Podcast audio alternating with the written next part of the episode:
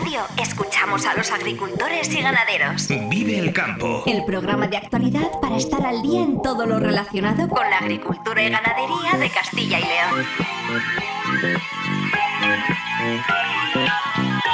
Vive el campo con Jaime Sánchez Cuellar.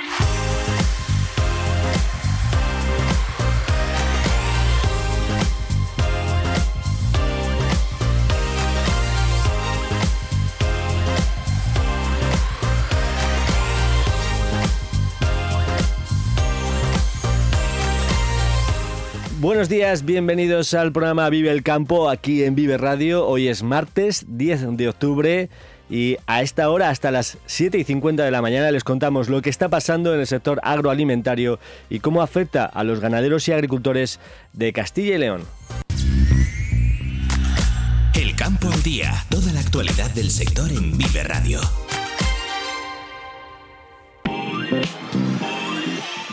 El seguro de herbáceos subirá de media 8 euros y pasará a costar unos 28 euros por hectárea en Castilla y León, dado el aumento de siniestralidad registrado en la última campaña. Analizamos los datos con el director territorial de Agroseguro, José Ignacio García Barasoaín.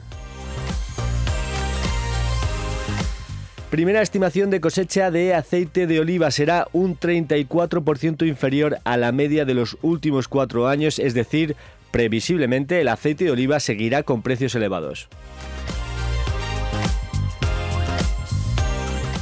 Reunión ayer de la lonja de Salamanca. Bajan la alfalfa, el girasol, el maíz y la avena en la sesión de ayer. El resto de los cereales repiten precio. La alianza UPACOAG ha pedido que las vacas afectadas por la enfermedad hemorrágica no pasen la prueba de la tuberculosis hasta que los animales se hayan recuperado. Además, la Junta ha publicado la convocatoria de ayudas para ayudar a los ganaderos que sufren las restricciones dentro de una zona de especial incidencia de la tuberculosis. Hoy tenemos sección de Agricultura 4.0. Vamos a conocer una experiencia de una finca en Inglaterra gestionada al 100% por robots autónomos.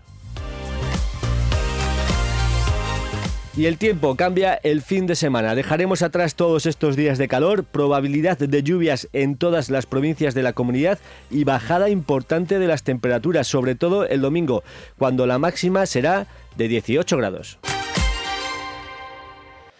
El Ministerio de Agricultura ha publicado el primer aforo para conocer eh, cómo viene la campaña del aceite de oliva y eh, la primera estimación de cosecha se sitúa en 765.300 toneladas de aceite de oliva. Es verdad que es un 15% más que el año pasado, pero aún así es un 34% menos, un tercio menos que la media de los últimos eh, cuatro años. Los olivareros y la industria eh, afirman que la situación es dramática y que en principio eh, se mantendrá, seguirá caro el, el, aceite. Hay dos motivos principales para esta situación. Luis Planas, ministro de Agricultura en funciones. La escasez de las lluvias, que ha producido, lógicamente, un impacto directo en la producción y de otro lado las altas temperaturas de finales del mes de abril que han producido que tanto en la floración como en el posterior cuajado hayan disminuido las posibilidades de incremento de la producción, razón por la cual se sitúa en las cifras que he indicado anteriormente inferiores a la media de una campaña eh, normal en nuestro país en los últimos años. Como sabemos, Andalucía concentra el 70% de la producción de aceite de oliva en España, pero bueno, Castilla y León hace una discreta aportación con sus 7.500 hectáreas, principalmente en las provincias de Ávila y Salamanca. Y la alianza UPACOAG ha pedido que las vacas afectadas por la enfermedad hemorrágica epizootica no pasen la prueba de la tuberculosis hasta que los animales se hayan recuperado. En varias explotaciones eh, se ha dado el caso de que los animales enfermos eh, no pueden moverse por sus propios medios debido a la enfermedad y por lo tanto los ganaderos no pueden manejarlos para hacer frente a la prueba de la tuberculosis. Pero claro, en el acta veterinaria queda reflejado que no se ha podido hacer la prueba. Las dos organizaciones piden sensibilidad a la Consejería de Agricultura ante esta situación. Además, la Consejería de Agricultura y Ganadería ha publicado las bases de las subvenciones para explotaciones ganaderas que ven restringido el movimiento de ganado cuando se encuentran en la zona foco declarado dentro de la de especial incidencia de la tuberculosis bovina. La ayuda trata de compensar los gastos, los gastos extra en alimentación al tener que alimentar al ganado en pesebre en vez de a diente en un pasto. La cuantía máxima por animal y día será de 1,98 euro con un límite máximo de 5.000 euros por beneficiario. Y el próximo domingo, 15 de octubre, Quintana del Puente, en Palencia, acogerá los actos de la 14 Fiesta de la Vendimia de la denominación de origen Arlanza, que recupera su celebración en la provincia palentina tras el parón producido por la pandemia. La provincia de Palencia acoge esta fiesta en torno al vino Arlanza cada cuatro años, alternando con Burgos. Esta denominación tiene una extensión de 400 hectáreas repartidas entre las provincias de Palencia y Burgos y este año tendrá una producción que rondará los 800.000 kilos de uva. Son las 7 y 16 minutos de la mañana. Vive la entrevista del día en Vive el Campo.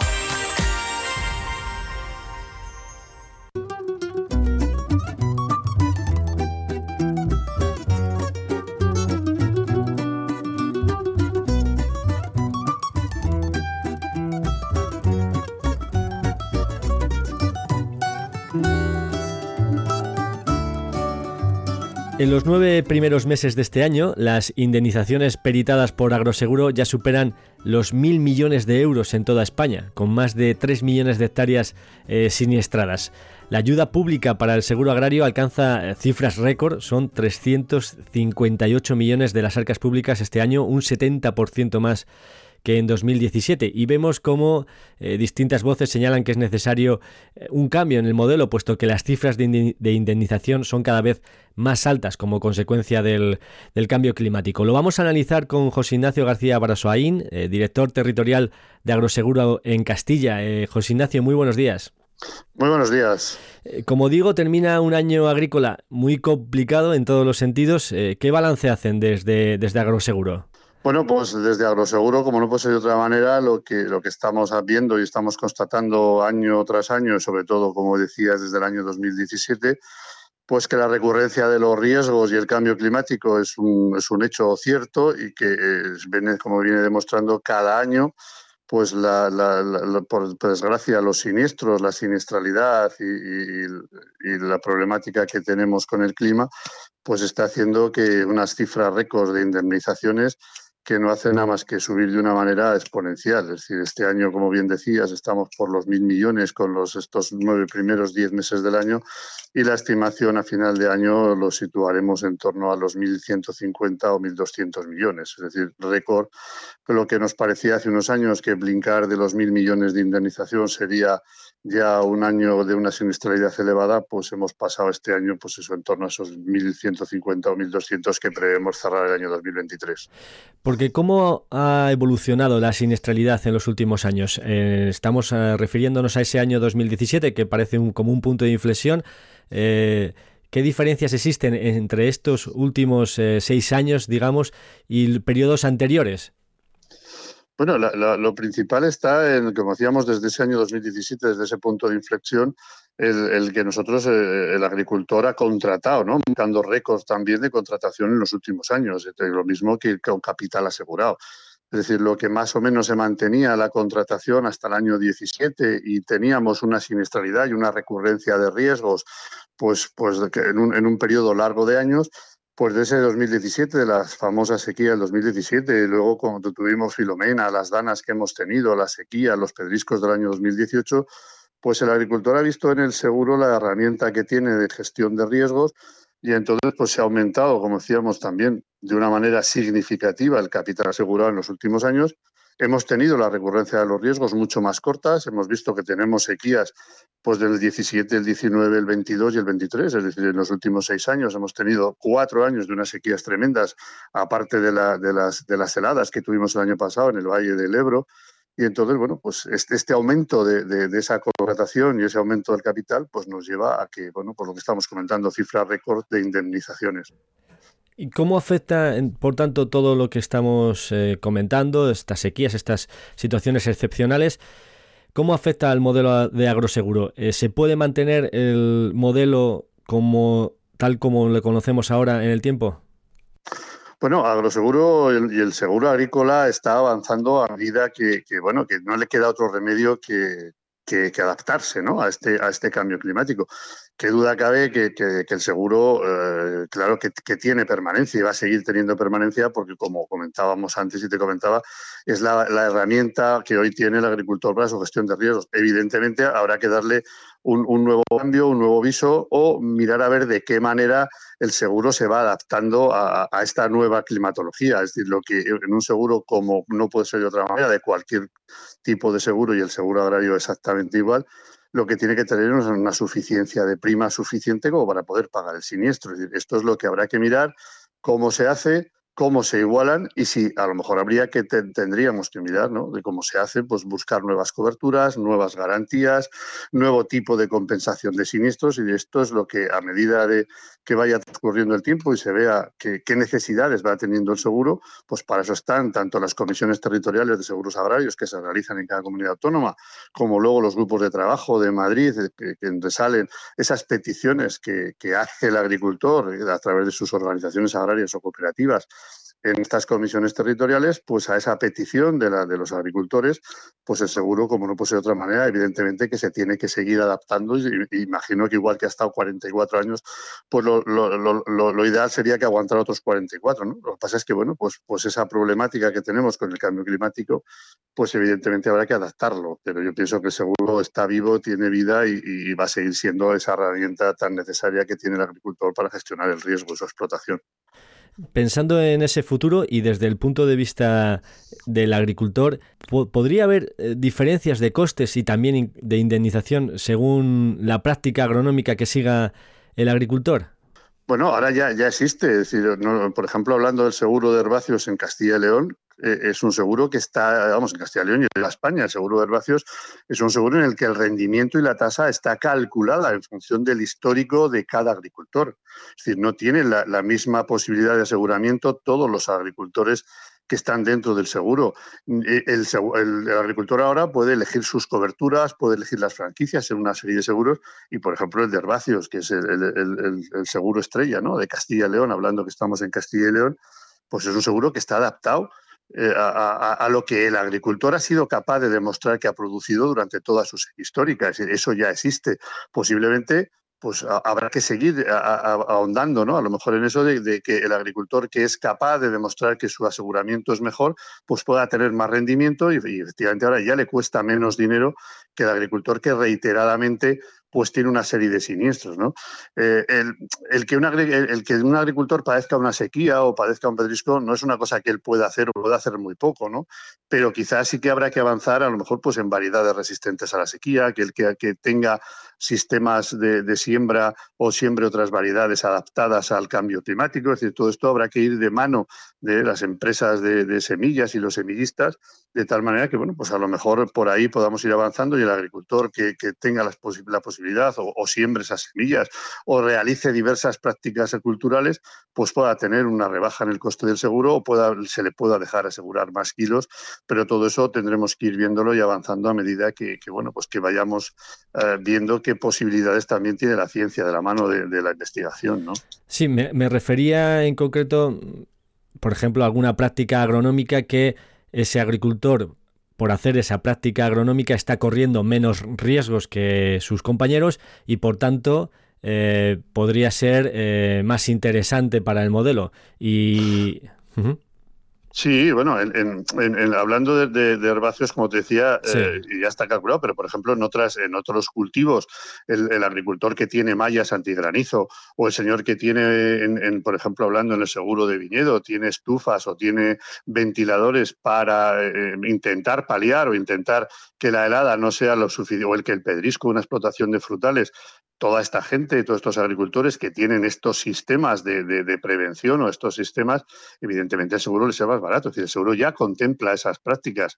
En, lo que pasa es que, claro, en, herbáceos que estábamos hablando, es muy difícil que el señor pueda poner un molino o pueda, o pueda tener una estufa porque bueno, estamos hablando de explotaciones de, extensivo, ¿no? Pero, por ejemplo, en frutales, las mallas antigranizo, o en lo que te digo, en los mismos frutales, los, los, cañones antihelada, o los, los molinos antihelada en, en, viñedo, eso sí ya está contemplado, y el, el agricultor que tiene esas prácticas, evidentemente, él es mucho más barato el seguro que el que no las tiene. Eso ya lo contempla el seguro a fecha de hoy. Y habrá que ir avanzando, como te digo, en otras prácticas y en el resto de los cultivos, en ver de qué manera el agricultor eh, eh, minora el daño que tiene, evidentemente el seguro le va a ser más barato, como así es ya en lo que eh, él puede poner en su explotación contra el que no lo pone. Y en las zonas con bajos rendimientos, por ejemplo en el cereal, y, además donde suele haber una menor contratación del seguro por estos bajos rendimientos y porque no, no compensa ¿no? en principio al agricultor, ¿Alguna alternativa para estos agricultores? Bueno, yo, lo he dicho siempre, decir, los, el seguro, hablando de, herbáceos, como me dices, en los que hay bajo rendimiento, eh, lo que tiene que hacer el agricultor es contratar. Es decir, si el agricultor no contrata el seguro porque tiene bajos rendimientos, jamás podrá tener una, una, serie histórica como lo tiene el que está contratando diariamente. El señor que tiene el seguro y hace un seguro complementario para el pedrisco, eso le entra en su serie histórica. Es decir, nosotros, eh, yo lo que puedo decirles al agricultor es eso, que la única manera de que él tenga un seguro y que ese seguro se haga a, a las necesidades que él tiene, como así pasa con otros agricultores, y poder elevar ese coeficiente de rendimiento es contratando. Si no se contrata, evidentemente vas a estar siempre dentro de la media de ese municipio o, no vas, nunca va a ser tu, producción real. Eh, ahí por eso es la, única manera que tiene, porque la, la, media de los eh, rendimientos de referencia es competencia de, de, ENESA. Yo pensamos, yo pienso que están bien calculados, es decir, están con esos coeficientes de, de que tiene el agricultor de rendimiento, lo que pasa es que claro, el agricultor tiene que demostrar a base de su aseguramiento lo que es capaz de producir y en función de si él demuestra lo que es capaz de producir, pues sobre ese rendimiento de referencia que marca el ministerio, pues tendrá un 1,2, un 1,3, un 1,4 que serán sus expectativas reales como así ocurre con la mayor parte de los agricultores de Castilla y León y del resto de España que tienen un seguro y tiene un rendimiento y una tasa adaptada, como yo te decía, a lo que han sido capaces de producir los últimos años. Si yo no, no hago el seguro nunca, pues entraré siempre a esa media y posiblemente esa media del municipio pues esté por debajo de lo que yo soy capaz de producir. Pero para que el Ministerio pueda subirte ese, rendimiento, tendrás que demostrar que eres capaz de, producirlo. Y el agricultor, eh, en líneas generales, sabe utilizar la herramienta del seguro agrario. Lo digo si aprovecha bien, eh, digamos, todo lo que ofrece la contratación del seguro.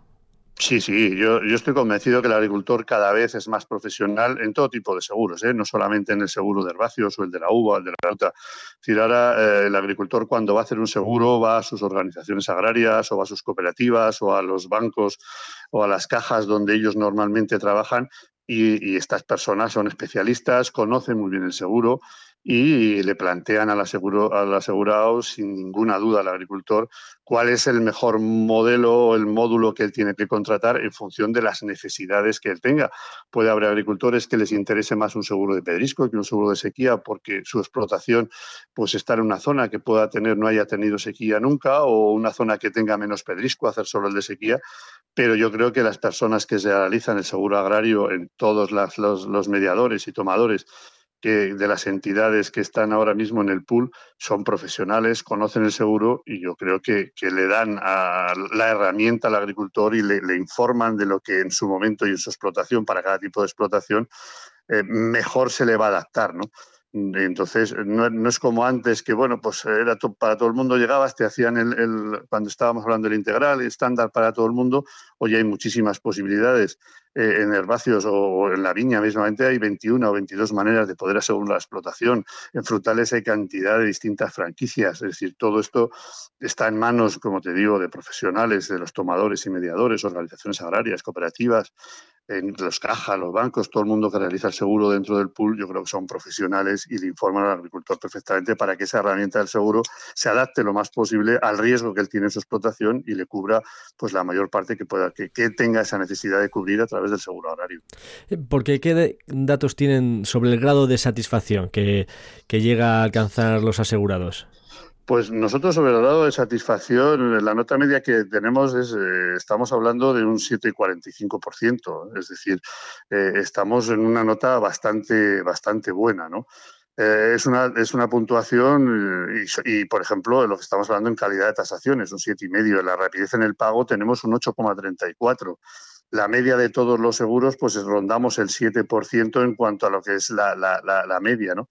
Pero claro, que el agricultor te valore que la tasación que está hecha por profesionales independientes de, de agroseguros sea un 7,45 o el que paguemos la rapidez en el pago, estamos en 20 días aproximadamente desde que se hace la última hoja de campo, un 8,34, pues te da un poco la idea de, de la valoración, ¿no? Y una valoración media de un 7% del global de los seguros, pues yo creo que podemos estar satisfechos de que, de que la herramienta funciona, es bien admitida por el asegurado, aunque bueno, como estamos diciendo, pues tendremos que adaptarla ¿no? a ese cambio climático y tendremos que mejorarla cada día como así lo estamos haciendo. Dos últimas preguntas, eh, José Ignacio, ya un poco para ver eh, cómo se presenta la nueva campaña. Eh, no sé si de qué novedades pueden disponer los agricultores de Castilla y León para la nueva campaña de contratación del seguro. Bueno, pues la, verdad es que en cuanto a lo que es eh, características técnicas del seguro, varía muy poquito. ¿eh? El seguro de herbáceos o la uva varía muy poquito porque eh, son dos líneas de seguro que son las estrellas principalmente en Castilla y León y tampoco es que no tengan una, un cambio significativo. Sí que bajan algo los precios de aseguramiento del cereal, el girasol o la colza, eh, por ejemplo, en, el módulo P eh, no, van a tener cobertura de fauna en girasol. Si quieren tenerla, tendrán que hacer un módulo 2 por solape de, de, riesgo a la hora que se contrata el módulo P. Pero en el resto lo demás, franquicias, coberturas, eh, riesgos cubiertos, manera de cálculo de riesgos, son las mismas y la uva prácticamente no varía absolutamente en nada. Quizá en el girasol, pues eso, en esa baja un, poquito el precio de los aseguramientos y se, se quita ¿no? esa, esa, cobertura de la fauna en, girasol, como ya se quitó hace tiempo en los cereales, por tener la misma línea del módulo P. Y eso es lo único que el agricultor va a notar este año en, el seguro de, de herbáceos aquí en Castilla y León. Sí que ha habido eh, varias organizaciones agrarias que, en concreto sobre el seguro de herbáceos, eh, indicaban que esta revisión a la baja de los precios de, del aseguramiento de cereales, de girasol y de coza, pues va a suponer también menos indemnización y que también había un incremento de las tarifas. Sí, bueno, e, e, evidentemente eh, hay un aumento de tarifa, como yo te comentaba antes, el seguro tiene que tener prima suficiente para, para, poder hacer frente, ¿no? Pero eso no es porque lo digamos Agroseguro o lo diga en esa, sino que es la propia Dirección General de Seguros la que cualquier seguro necesita prima suficiente para poder hacer eh, eh, frente ¿no? al riesgo que viene. No nos olvidemos que estamos hablando de lo que comentábamos, una, una, una indemnizaciones récord en, en, una serie corta de años desde el 2017 y lo único que se ha hecho es adaptar la, tasa sola y exclusivamente del riesgo de sequía, el resto de riesgos no suben las tasas, con el fin de tener prima suficiente para poder hacer frente a, ese riesgo y a ese cambio climático que viene. Es decir, que, y que, y lo que comentábamos, que el seguro tenga esa vida y pueda seguir eh, estando y siendo la herramienta que el agricultor necesita. Eh, nosotros está la, la, deficiencia de prima que tiene el riesgo de sequía, como comentábamos antes, cuatro sequías desde el año 2017, pues lo único que se ha hecho es efectivamente eso, ¿no? el, el, adaptar ¿no? ese, ese, esa, esa, necesidad de prima para, para poder tener la, solvencia suficiente del seguro para poder hacer frente. En Castilla y León, el seguro de herbáceos de media pues va a subir aproximadamente 8 euros por hectárea, es decir, estamos hablando que podemos estar pasar de 20, 21 euros de media, ¿eh? de media. Ahora agricultores que les cueste más y otros que les cueste menos. Vamos a pasar a 28 euros. Es decir, 28 euros por hectárea eh, comparado con cualquier otra labor agrícola que haga el agricultor, cosechar, abonar, eh, al precio que está el insumo, los gasoiles y tal, pues yo creo que 28 euros que te está garantizando un capital de 750, 800 euros por hectárea, pues es un coste que creo que es perfectamente asumible y al ser perfectamente asumible yo creo que, garantiza ¿no? el, que, el que el agricultor pueda seguir contando con esa herramienta que, como comentamos, creemos desde Agroseguro y el propio agricultor, como así lo dicen sus organizaciones agrarias, es una herramienta necesaria que tiene que estar en manos del agricultor. Y si no hay esa suficiencia de prima, pues, pues entonces eh, tendría, entonces sí que podría tener un problema el seguro, ¿no? Pero con esta suficiencia de prima, pues el seguro seguirá funcionando, seguirá siendo esa herramienta que necesita. Un matiz técnico, esta suficiencia de prima, eh, ¿qué se calcula? ¿Como un porcentaje respecto al, al total asegurado? ¿Cómo se calcula? Bueno, eso, eso ahí, para eso están los, los, actuarios de seguro, ¿no? Yo no soy actuario de seguro y no te sé decir exactamente cómo se calcula esa prima, porque hay que ver qué recurrencia tiene el riesgo, en qué años hay que, devolver esa prima, en qué años se está previsto de que no vuelva a ocurrir otro riesgo, porque claro, todo esto es, eh, se, se, realiza los actuarios de seguro, que son los especialistas en esta materia, pues lo van calculando en función de la recurrencia del riesgo, los años que necesitamos para poder equilibrar esa, balanza, ¿no? El, para que el seguro, pues habrá años que pierda y otros años que gane, pero que al final, pues un año con otro sea, sea capaz ¿no? de, poder seguir sobreviviendo y seguir estando con, esa necesidad de, y esa, esa, necesidad de prima que tiene. Entonces, claro, pues ¿cuál es el problema? Lo que estamos diciendo, una recurrencia en los años anteriores de cada 10 años no es lo mismo una recurrencia en 7 de cada 4. Es decir, esto es lo que de alguna manera se ha venido manteniendo. Ha habido esta problemática en estos cuatro años y los actuarios pues no se ha quedado más remedio que calcular pues como para, pues eso, para eso son especialistas en eso y, lo, han, lo, han, entendido que esa necesidad de prima era hacer la, subida que ha habido que hacer ahora. Se presentó a las organizaciones agrarias, tanto al consorcio como a la Dirección General de Seguros y en esa, y bueno, pues se vio la necesidad de subir esos 8 eh, euros por hectárea en, el caso de Castilla y León y con eso pensamos que, bueno, pues que, el seguro sigue y tendrá la solvencia necesaria como para para seguir ¿no? muchos más años y que el agricultor pues, pues siga pudiendo tener su prima y, o sea, y su indemnización garantizada ocurra el evento que ocurra. José Ignacio García Barasoaín, eh, director territorial de Agroseguro en Castilla, muchísimas gracias por estar esta mañana aquí con nosotros en Vive el Campo y muy buenos días. Muchas gracias a vosotros, buenos días. Jaime Sánchez Cuellar te ofrece toda la actualidad informativa relacionada con la agricultura y la ganadería para estar al día. Vive el campo. En Vive Radio.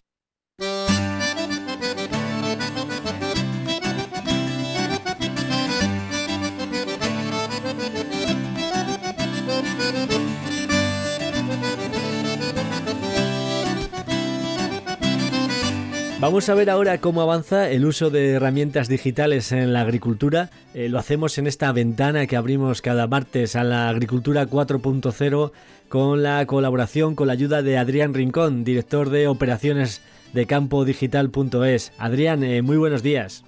Muy buenos días, Jaime, ¿qué tal? Un placer estar aquí.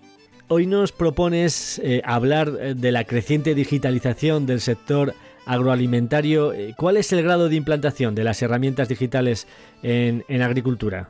Bueno, pues como sabes, Jaime, la tecnología ya no es una opción, sino que es una obligación y como tal debemos hacérselo entender a los agricultores. Pero para ello, bueno, tienen que entenderlo primero que al final el objetivo de esta digitalización no es extinguir a los agricultores, como muchos creen, sino todo lo contrario, ¿no? Facilitar su vida con la ayuda de nuevas tecnologías. De hecho, según el último informe presentado por el Observatorio para la Digitalización del Sector Agroalimentario Español, el 97% de los encuestados emplea algún tipo de conexión para llevar a cabo sus actividades. Estudio que se realizó eh, encuestando a un total de 3.625 agentes del sector de la agricultura, la ganadería y la industria. Seguro que a partir de este estudio, de los datos que nos ofrece, podemos entrar al detalle, ¿no? de cuál es el uso en agricultura y cuál es el grado de, automatización que tenemos en respecto a las herramientas digitales en la agricultura. Eso es. Pues en lo que respecta a la agricultura, como bien dices, se observa, bueno, pues un creciente uso de herramientas digitales, donde el 19% de los encuestados las utiliza para el control hídrico el 8% para detectar plagas y enfermedades y el 7,7% para fertilizar. Porcentajes que, bueno, pues están en aumento y obviamente esperamos que continúen creciendo en los próximos años. Sí, son bajos, pero, pero, pero están creciendo. Efectivamente. ¿Y sobre la automatización qué nos puedes decir? Sí, sobre la automatización, pues también se observa un alto nivel de crecimiento, especialmente en este caso en la ganadería, donde el 73,4% de las granjas podemos observar que cuentan ya con acciones automatizadas, como puede ser la distribución de alimentos, ¿no? que es algo que estamos ya acostumbrados a ver. Y además el 53,9% de los encuestados hace uso de la inteligencia artificial tanto en la ganadería como en la industria agroalimentaria. Bueno, estos datos eh, son sin duda esperanzadores, bueno, y demuestran la creciente adopción de nuevas tecnologías y herramientas digitales que van a impulsar la, eficiencia y la competitividad del sector. Eh, no sé si nos podrías poner algún ejemplo eh, real de cómo podría llevarse toda esta tecnología a la práctica. Sí, bueno, llevado al extremo, de hecho, de esta digitalización y automatización, hay un proyecto que bueno, se hizo en el año 2017 en Gran Bretaña, que era en su momento la primera explotación agraria automatizada, una iniciativa que fue llevada a cabo por ingenieros de la Universidad Harper Adams, aunque bueno, en Holanda ya había invernaderos 100% autónomos, pero no como tal. En este proyecto que hicieron, pues consiguieron cultivar y cosechar cebada sin intervención humana, entre comillas, gracias a la utilización de vehículos agrícolas no tripulados y drones dirigidos desde una sala de control. O sea que es una finca, una parcela, una explotación donde en principio todos los equipos que han intervenido en la cosecha eh, son autónomos y la persona o las personas que intervienen lo hacen desde un ordenador, supongo, ¿no? Desde una oficina, ellos no han pisado el campo. Efectivamente, al final, bueno, ellos contaban con una hectárea de espacio y un presupuesto de algo menos de 200.000 libras y el equipo consiguió demostrar que la, automatización es el futuro de la agricultura. Lo que hicieron fue incorporar tecnología moderna a maquinaria que habían comprado a un precio un poco más barato, un poco más antigua, para automatizarla y que actuase de forma completamente autónoma.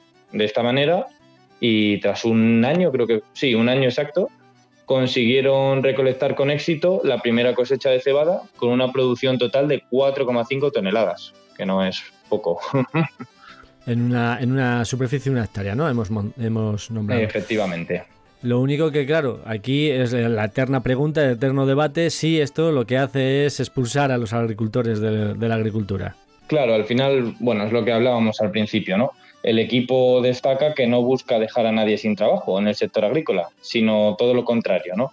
Cambiar la forma en la que los agricultores llevan a cabo sus labores de manera pues, que ya no tienen que estar físicamente en el tractor conduciendo, sino que pueden centrarse en la toma de decisiones agrónomas y empresariales, supervisando el desarrollo de sus cultivos pues, desde una oficina, por ejemplo. De acuerdo, Adrián, pues nada, muy interesante cómo está avanzando el sector y la, la tecnología implantándose en la agricultura y en la ganadería. Muchas gracias por abrirnos esta ventana, como digo, a la agricultura 4.0 con la información que nos proporcionáis desde campodigital.es. Adrián Rincón, director de operaciones de campodigital.es, muchas gracias por estar en Vive el Campo esta mañana y hablamos de nuevo el próximo martes. A ti siempre, Jaime, hablamos.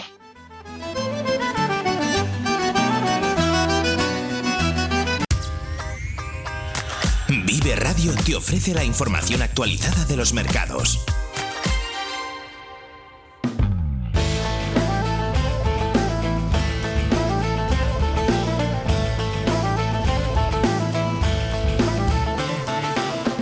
Y ofrecemos ahora los precios eh, registrados en la sesión de ayer de la lonja de Salamanca. Los cereales eh, repitieron trigo y cebada. El trigo está a 251 euros por tonelada y cebada a 239. Pero hubo cambios a la baja. La avena perdió 2 euros, el maíz perdió 6 euros, cotiza a 2,42. El girasol se dejó 7 euros, la pipa común se situaría a 378 euros y el alto leico 10 euros más, a 388.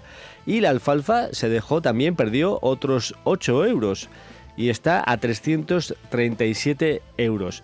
En la mesa de porcino blanco, bajadas de, 3 y 6 céntimos según el tipo, y en el porcino ibérico, repetición de precios, al igual que ocurrió en el bovino, tanto de vida como de carne. Vive el tiempo en Vive Radio. El tiempo cambia el fin de semana, dejaremos atrás todos estos días de calor y se producirá, sobre todo el domingo, una bajada importante de las temperaturas. Eh, miren, las máximas para hoy serán de 29 grados y se marcarán en Palencia, Salamanca, Valladolid y Zamora. Pues el domingo las máximas serán de 18 grados en Salamanca y Zamora, 11 grados menos que la jornada de hoy, incluso de 16 grados en Burgos, Palencia y Soria. La probabilidad de, lluvia en toda la comunidad se generaliza el sábado y sobre todo el domingo.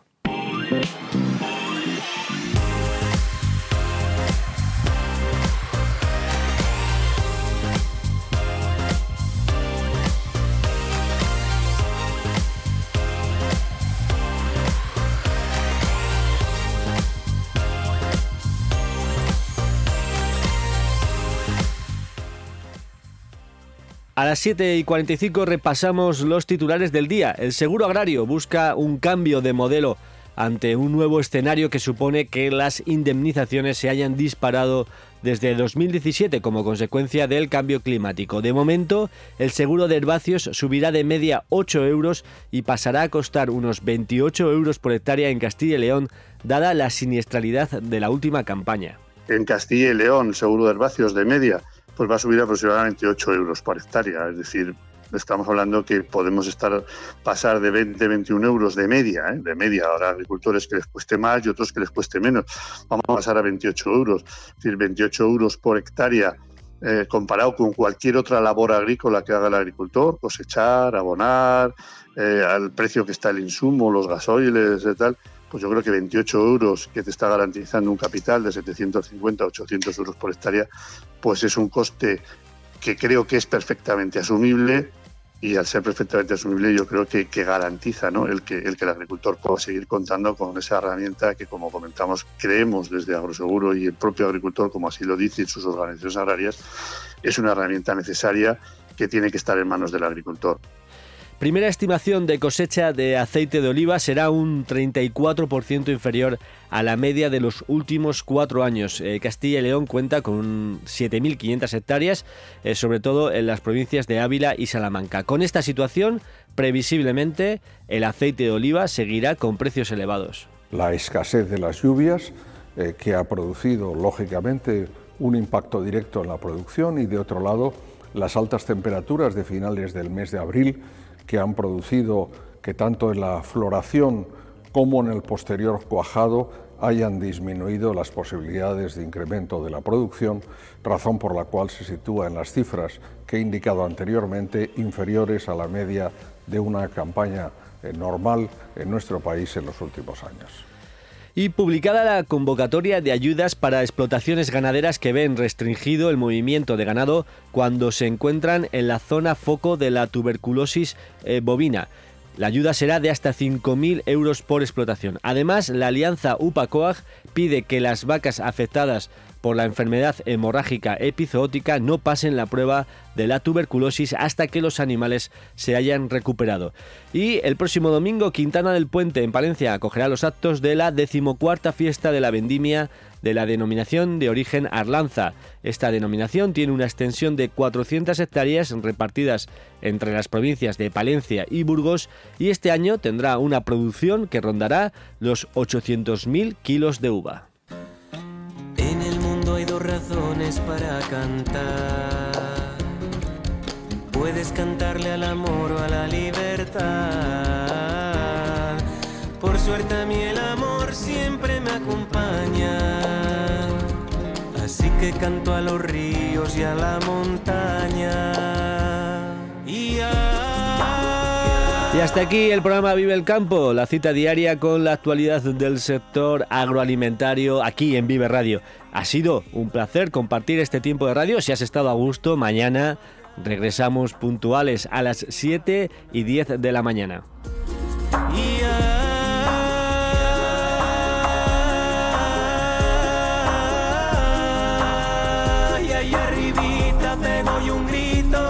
es todo lo que necesito para ver el mundo más bonito. Un saludo de Ángel de Jesús en el control técnico y de quien nos habla Jaime Sánchez Cuellar. En un minuto, servicios informativos aquí en Vive Radio. Feliz jornada a todos los que vais a disfrutar Hoy del Campo. Muy buenos días. El yomba y la meredal. Lugares que antes tantas voces nombraron que las bocas de ahora ya se olvidaron. Si quiero pensar en alto, subo al sellón. Allí me crece el pecho y la inspiración.